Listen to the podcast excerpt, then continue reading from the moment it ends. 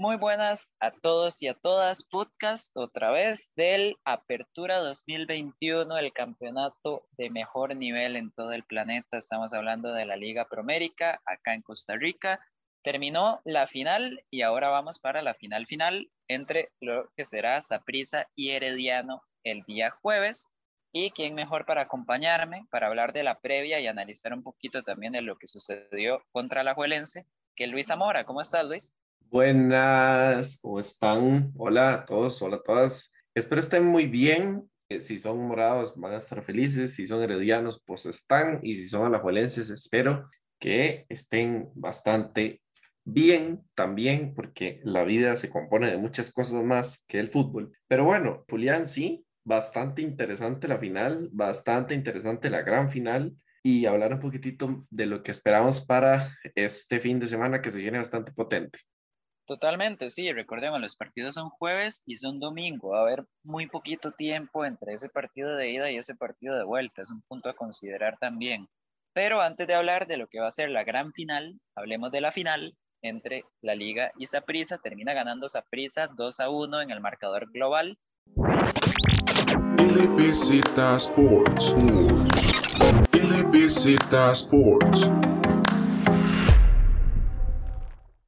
Eh, básicamente con lo que sucedió en The Cave, en la cueva, porque en la catedral, pues el partido terminó 0 a 0. A mi parecer, bueno, primero que todo el contexto que damos en todos los podcasts, ¿verdad? Eh, Saprisa salió exactamente con la misma alineación que en el primer partido, exactamente los mismos 11 jugadores. Ya nosotros habíamos hablado un poquito al respecto en el podcast anterior. Y la liga decidió salir con el mismo 11, exceptuando claramente a Bernal Alfaro, que estaba expulsado, y entró José Miguel Cubero en su lugar, que es algo que también ya habíamos predicho en el podcast anterior. Entonces, básicamente no hay sorpresas en la alineación, y me gustaría por ahí que Luis empiece. Les, o sea, considera que es correcto, sobre todo lo que hace Rudé, de repetir alineación y simplemente meter a Cubero como el cambio esperado. Y segundo, eh, para hablar un poquito de lo que pareció y, y empezar yo por ahí, para mí al menos el inicio del partido se me hace igual, igual, igual al partido en The Cave, con la excepción de que se invirtieron los roles. Digamos, Aprisa fue el que empezó un poquito más pasivo buscando el contragolpe y la liga fue el que empezó más con el balón y, con más posesión e incluso generando la de peligro. Nuevamente la banda de Alonso Martínez destrozando la de Walter Cortés y eso sí, a Saprisa no es que le costara más, pero sí atacó menos la banda izquierda de la liga, la de, en este caso, Ian Lawrence también, ese es otro cambio, por cierto. Y bueno, Luis, ahora sí, quiero ver más o menos cuál es el parecer en ese inicio de partido, esas primeras sensaciones y también los planes de cada técnico. Bastante parecido a lo que habíamos hablado, creo que se hace un cambio en la banda izquierda, que era lo que estábamos planteando por parte de la Juelense y también obviamente la sustitución de José Miguel Cuero, siendo el cambio natural, por Bernal Alfaro. Eh, prisa sale igual, al final Mariano Torres no se recupera y el, el, aparato defensivo es exactamente el mismo. Siento que, que, los dos técnicos hacen bien, o sea, por un lado Jürgen Román se había equivocado muchísimo y se hace el cambio para apostar por algo diferente, tal vez más confianza, evitar errores y se mantiene algo que viene sirviendo en prisa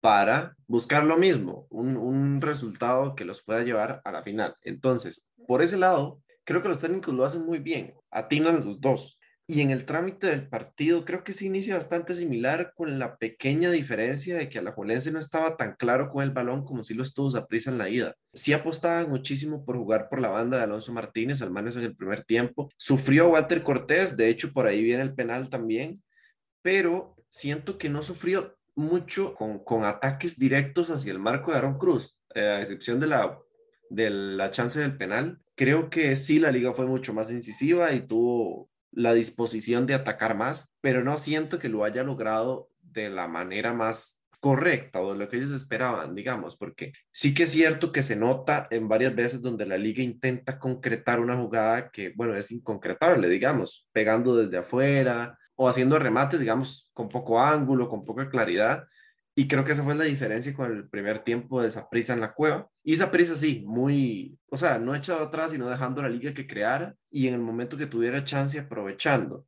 Muy participativo de nuevo Bolaños y Jimmy Marín. Por la otra banda, Carlos Villegas tuvo una labor defensiva bastante interesante, como venía mencionando Julián, pero al final eh, creo que muy poco desaprisa en ataque en todo el partido. Tuvo un par interesantes ahí en control de Angulo y, y Bolaños, pero en lo que fue el inicio del partido, totalmente de la liga y Saprissa intentando mantener la posesión, aunque no lo logró. Sí, yo de hecho uno de los puntos que había planteado en la previa, o sea, incluso antes del partido de ida, es que yo veía a Saprissa contraatacando bastante bien contra Heredia y la defensa de la liga tampoco es que sea muy sólida y tampoco es que tenga jugadores muy rápidos. Entonces yo pensé que Saprissa iba a poder replicar eso mismo. En este partido que ya se echó un poquito más para atrás y claramente buscando esos contragolpes, yo pensé o esperaba un poquito más al ataque, la verdad, y al final pues no, o sea, no terminó sucediendo a pesar del buen partido de Bolaños. Eh, o el propio Jimmy Marín, que también estuvo participativo, pero no sé, o sea, tampoco siento que haya sido un muy buen partido de Marín. Bolaños sí es un muy buen partido, pero es en este nuevo rol que le está poniendo Iñaki Alonso, que es como más de distribución, de, de circular el balón y todo eso. Entonces, no sé, como que Bolaños ya no tiene este mismo esta misma finalización que tenía antes, si bien ahora participa más en el juego y está a un grandísimo nivel, esa es la realidad, pero tiene ese rol diferente. Y yo esperaba un poquito más de esa prisa al ataque. Ahora, hablando un poco de la liga, para mí no está mal la disposición con la que entra Rudé, sí voy a seguir insistiendo en que Aaron Suárez no me gusta por la banda izquierda, o sea, no es un jugador de banda, es un jugador que necesita estar en el centro, que necesita participar, tener el balón, darse vuelta, jugar entre líneas.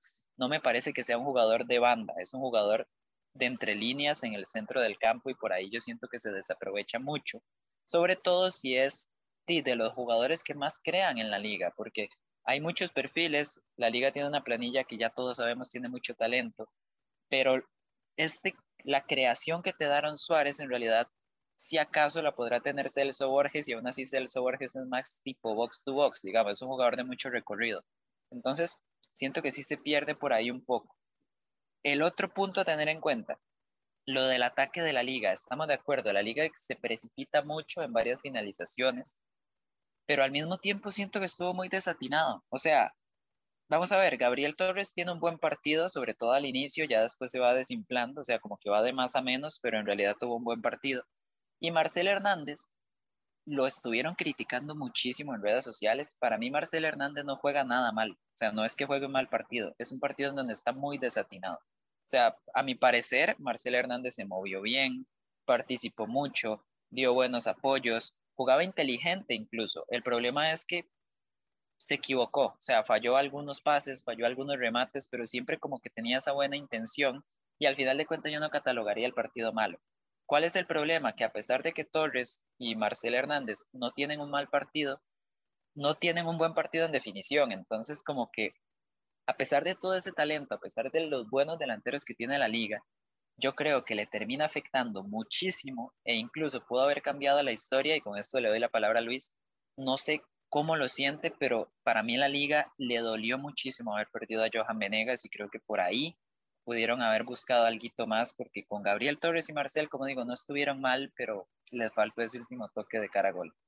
Creo yo que lo que más define la serie para el Ajuelense es el haber perdido a Brian Ruiz y Alex López porque Celso tiene esta dinámica de, de, hacer el pase que rompe las líneas, pero no el pase que asiste, eh, o sea, no el pase previo al gol, sino como un pase más previo, digamos, que sí como, es como el iniciador, digamos, el sí, que inicia la sí, jugada. sí, sí, eh, que es muy importante, por supuesto, pero que no es ese pase que te pone de cara a gol. Y Alex López y Brian, un poquito más Brian, pero tenían ese, ese rol de ser los que le ponían el gol a Marcel, a Johan, a, a los extremos, etcétera. Y siento que eso le hace mucha falta a la Juelense, porque se ve en Aaron Suárez, pero si Aaron Suárez está sacrificado por una banda, al final de cuentas no va a influir en eso. Y justo a la cuando ya mete a, a Brian y a Alex López en los dos partidos, creo que ya se había perdido la chance de crear algo interesante, porque ya Saprissa había hecho sus cambios defensivos, ya estaba más controlado el partido y demás. Y además que la liga no es un equipo de estos que, que te anote a punta de orgullo en el último minuto tras una jugada súper creativa y demás. Es, o sea, creo que es un equipo que controla muy bien los partidos y si los tiene en su control, hace mucho daño, pero si se les escapan de control, ahí es donde la liga le cuesta más aparecer. Y sí, o sea, creo que le hizo falta a ese jugador que le diera ese pase previo al gol, porque si bien es cierto, nos comemos a Marcelo o a Gabriel Torres, pero no tienen una chance clara que uno diga, por esta que votaron, termina eh, la liga quedando eliminada, sino que no, no termina con esa creatividad que, que deje a un delantero de caragol. Otra cosa, eh, y no sé si Julián quiere aportar a eso, vi mucha gente en, en comentarios y en toda red social y demás hablando de, de la designación del penal para, para Reola, yo no lo veo mal. O sea, siento que, que si es la persona más adecuada para tirar el penal, no hay ningún problema que sea un defensa o demás. El problema es que lo vota. Y ahí es donde la gente empieza a criticar y, y demás, pero no veo cuál otro jugador pueda tomar la batuta y tirar un penal. Celso Borges podría ser, pero tampoco es que sea el más penalero de todos. Y Marcel, creo que si, si Marcel vota un penal, ahí sí la liga, la afición de la liga hubiera intervenido de manera violenta más de lo que lo hizo eh, contra sus jugadores. Bueno, de hecho, a Riola ya lo están pidiendo afuera también. Bueno, están pidiendo una limpia, lo de la liga. Luis lo había dicho, que se iba a hacer un volcán a nivel directiva, pero también se está haciendo un volcán entre la afición y parece que hasta en Camerino, no lo interno del Camerino, sino como ya pidiendo la cabeza de varios jugadores. Hay que ver qué va a pasar en la liga. Ese va a ser uno de los temas más sonados. Ya, ya se fue Salvatierra. Ya se fue Salvatierra, es cierto se fue el lateral, yo no sé, ¿verdad? Porque eso es algo que venimos hablando. La liga no convence con los laterales. Ian Smith a mí todavía no me convence y vamos a ver qué tal, cómo resuelve la liga por ahí. Eh, lo que iba a decir, el mercado de la liga de cara al torneo de clausura va a ser, y me atrevo a decir lo más llamativo de todo, de toda esa pretemporada antes del siguiente campeonato, porque definitivamente se van a venir cambios. Y bueno, ya para ir cerrando con esta serie, con lo que fue el, el Alajuelense Saprisa, el jugador Rexona del partido en FUTV se lo terminan dando Aaron Cruz, que se hizo importante, tuvo algunas atajadas de mérito, pero claro, eh, lo que sobresale es ese penal que definitivamente pudo haber cambiado toda la historia también. O sea, no es que, que lo estén como dando mucho mérito, no, no, no, o sea, es, atajar ese penal sí cambia mucho la historia y Aaron Cruz está siendo grande en ese tipo de instancias. Entonces, Luis, te pregunto, ¿cuál es eh, su jugador del partido también? A mí me parece sumamente importante lo de Aaron Cruz. Siento que es un portero que ha tomado muchísima seguridad en los últimos torneos, cuando ya ha tenido la oportunidad de, ser titular indiscutible. Y destaco mucho no solo la tajada del penal, sino un par de tiros de Alex López de fuera del área que a mi gusto eran muy, muy complicados y terminó resolviendo bastante bien, al igual que un par de achiques. Pero el jugador del partido se lo doy a Aubrey David. Creo que estuvo perfecto, o sea, no hizo nada mal en todo el partido. Así, ese es el Luis Zamora que conocemos, contundente, tajante, al punto. La verdad es que sí, o sea, en realidad Aubrey David ya lo llevamos destacando muchísimo y probablemente lo destaquemos a final de campeonato. Aquí hacemos un pequeño spoiler, pero bueno, es de las mejores defensas de este país. Si no es que el mejor, eso sí estará por verse. Pero bueno, yo tengo muchos jugadores, tengo varios jugadores que considero que hicieron un buen partido en realidad. Alonso Martínez, em, el propio Gabriel Torres al, inicio estaba siendo claramente el mejor, a mi parecer. Ya después, como digo, se, se vino un poco más para abajo. De hecho, ese es otro punto. Eh, Rudé, y ahí sí no lo mencionamos, Rudé no me gusta cómo gestionó los cambios, porque termina jugando el partido con 10 jugadores en cancha. Y eso yo creo que se menciona poco. Gabriel Torres tiene que salir noqueado y ya no hay cambios. Y en realidad tenía dos cambios todavía. El problema es que se quedó sin las ventanas de cambio. Y eso me parece preocupante, como gastaste tres ventanas de cambio haciendo un cambio en cada una, ya después te quedas sin opciones, eh, con lo que le pasó a Gabriel Torres, por ejemplo. Pero bueno, para no desviarme más, eh, mi jugador del partido se lo voy a dar a Aaron Cruz por el valor que tiene lo que hizo, digamos, no es que me no es que me parece que haya hecho mejor partido que Aubrey David o que un Marvin Angulo, un Cristian Bolaños incluso, simplemente que termina incidiendo más en lo que resultó ser el partido. Entonces, por eso es que me voy a decantar por el portero de esa prisa, que sí, se está haciendo grande en las instancias finales. Yo todavía no me convence, la verdad, hay cositas de Aaron Cruz que todavía no me gustan, pero bueno, la verdad es que sí se hace un portero importante en esta clase de partidos. Y el partido más importante que puede haber es el que sigue, bueno, los dos que siguen, que es una gran final entre Herediano y Saprisa van a empezar en la cueva este jueves. Y Luis, ahora sí, ya tuvimos esta serie una vez, que se definió de hecho en el partido de ida en el Ricardo Saprisa, pero ¿qué esperas en el partido de vuelta? ¿Algo similar o algún ajuste de alguno de los dos equipos? ¿Cómo, cómo podría cambiar la cosa? Creo que lo más relevante, por lo menos de la parte de Saprisa, es la lesión de Carlos Villegas. Hoy subí una historia y Saprisa le respondió y por lo que pude ver entre líneas ahí, eh, no he visto el reporte médico, no va a poder jugar a la final. Entonces ahí estaría la primera variante. Josimar Pemberton a priori sería el cambio hombre por hombre, pero podríamos venir a, eh, o sea, traer a colación el, el, cambio táctico que yo he venido mencionando tanto, el Jimmy Marín por un lado, por el otro Bolaños y Mariano por el centro. Eh, hay que ver igual cómo está el caso de Mariano Torres, que se ha dicho que ya está, que no está, que le falta poco, hay que ver. Pero yo creo que hoy por hoy, si el partido fuera hoy o mañana, lo jugaría Josimar Pembe. Por parte de Herediano, no sé cómo está la situación. Creo que Justin Campos tuvo un tiempo suficiente para consolidar un equipo y al final creo que él está bastante decidido en la mayoría de sus jugadores, quién puede arrancar, quién puede ser figura, quién no y cómo consolidar esa defensa.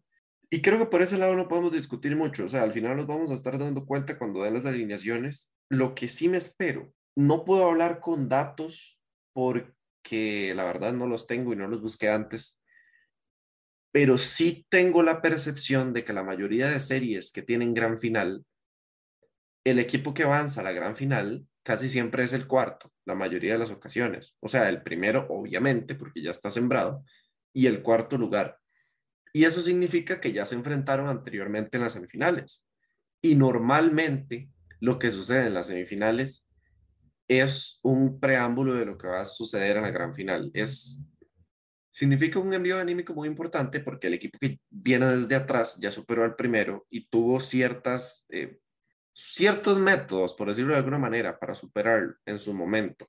Entonces, el otro equipo, el primer lugar que queda afuera, tiene tiempo para trabajarlos, pero en ese momento el otro equipo está desarrollando otras ideas de juego, digamos, preparándose para otra final, para otro rival y demás. Entonces, tiene cierta ventaja el Herediano de estar preparando su partido, pero siento que en estas series tiende mucho a repetirse la situación. De hecho, me remonto a la vez anterior que se enfrentaron a Prisa y Herediano por una definición por el título. No, la tras anterior, perdón, que Heredia le gana dos veces en a Prisa y se deja el título. Los dos partidos fueron sumamente similares. De hecho, si no me equivoco, uno termina en tiempo extra y el otro se da penales. Y así termina levantando el título Herediano. Y bueno, el torneo anterior, que no hubo gran final, eh, Saprissa termina superando por lo que hace, más que todo por lo que hace en el primer partido, el equipo morado. Y siento que ahora Saprissa va a apelar a lo mismo, a salir en The Cave, de Julian, a, a, dominar al Herediano, a tratar de hacerle daño por los laterales, que, son donde, que es donde tiene más, más huecos, digamos, eh, a tratar de ser contundente y a no guardarse nada para la vuelta. Y por la parte de Herediano, no sabemos cómo pueda contrarrestar eso, Julián, porque ya veníamos hablando de que existe al igual que con todos los equipos del país, una escasez en la parte de los laterales que, bueno, al, parecer es, o sea, tiene poca solución a corto plazo, digamos, no se puede fichar un jugador para una instancia final y sería apostar por un jugador de poca regularidad. Entonces, por ahí es donde yo siento que se puede repetir la historia de torneos anteriores en donde se mantenga, digamos, esta o sea, que se haga una repetición de alguna manera de lo que aconteció hace dos o tres fechas. No sé si me expliqué bien, Julián. Sí, yo por mi parte, vamos a ver con las alineaciones. Eh, bueno, voy a empezar diciendo, yo, a mi parecer, Saprisa va a empezar o Saprisa va a jugar este partido exactamente con la misma disposición que jugó el partido de ida de la semifinal cuando ganaron 3 a 0. O sea, me espero al mismo Saprisa, mismo plan de juego, eh, mismas intenciones, buscando los mismos jugadores y, buscando las mismas debilidades del Herediano. Claramente, eh, Villegas no va a estar.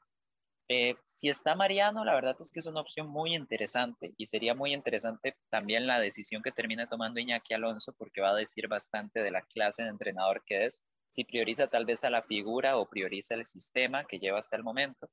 Pero Em, digamos que Mariano todavía esté como en dudas, ¿verdad? Que no estemos del todo definidos eh, cómo está, que esa es la situación actual. Yo sí me espero un aquí Alonso que, que vaya a poner directamente a Josimar Pemberton de titular. Yo no espero que cambie mucho el sistema táctico ni lo que lo ha llevado hasta acá y si necesita hacer un cambio hombre por hombre, que de hecho es el primer cambio de todos los partidos, eh, pues sí, Josimar Pemberton en lugar de Carlos Villegas y así se va a prisa a jugar a como lo hizo en el primer partido contra Herediano en la semifinal. Ahora, Heredia. Claramente va a volver a jugar Esteban Alvarado. Yo no creo ya que esa situación vaya a cambiar. Eh, claramente va a seguir con el mismo 4-4-2 que habían ido usando todo el torneo, aunque a veces Luis Franco se meta más ahí como tipo Cristian Bolaños, digamos, en ese rol, un rol similar. Pero bueno, eh, para no hacerlo muy largo, hay dos cosas. Yo tengo dos cuestiones con Heredia. La primera es la defensa, que contra Saprissa no me convenció para nada en ninguno de los dos partidos y eso que en el segundo no nos anotaron en contra, gracias a Carlos Villegas. Pero la defensa no me ha convencido para nada. Basulto lo vi muy, muy inseguro y yo sé que es un jugador que puede rendir mejor de lo que hizo, pero lo vi bastante inseguro. Aaron Salazar no pegó una en toda la semifinal y Keisher Fuller tampoco pegó una en toda la semifinal. Yo lo que quisiera es que lo que ya dije, Fuller de lateral derecho, Aaron Salazar en lugar de Basulto y o Diego González o Suander Zúñiga como el torneo pasado de lateral izquierdo. Todos a la posición que tienen y todos a donde mejor rinden. Eso es lo que yo quisiera. El punto, ya lo expliqué una vez. Justin Campos no confía en Diego González y no ve a Suander Zúñiga como un lateral. Lo ha puesto de extremo cuando lo ha puesto, porque también ha jugado muy poco. Entonces, si no, si no confío en ninguno de mis laterales izquierdos, pues al mejor lateral que tengo, que es Keisher Fuller, lo pongo a pierna cambiada y pongo a Aaron Salazar, que en primera instancia eh, no estuvo nada mal. O sea, Aaron Salazar en los primeros partidos como lateral derecho lo hizo bastante bien.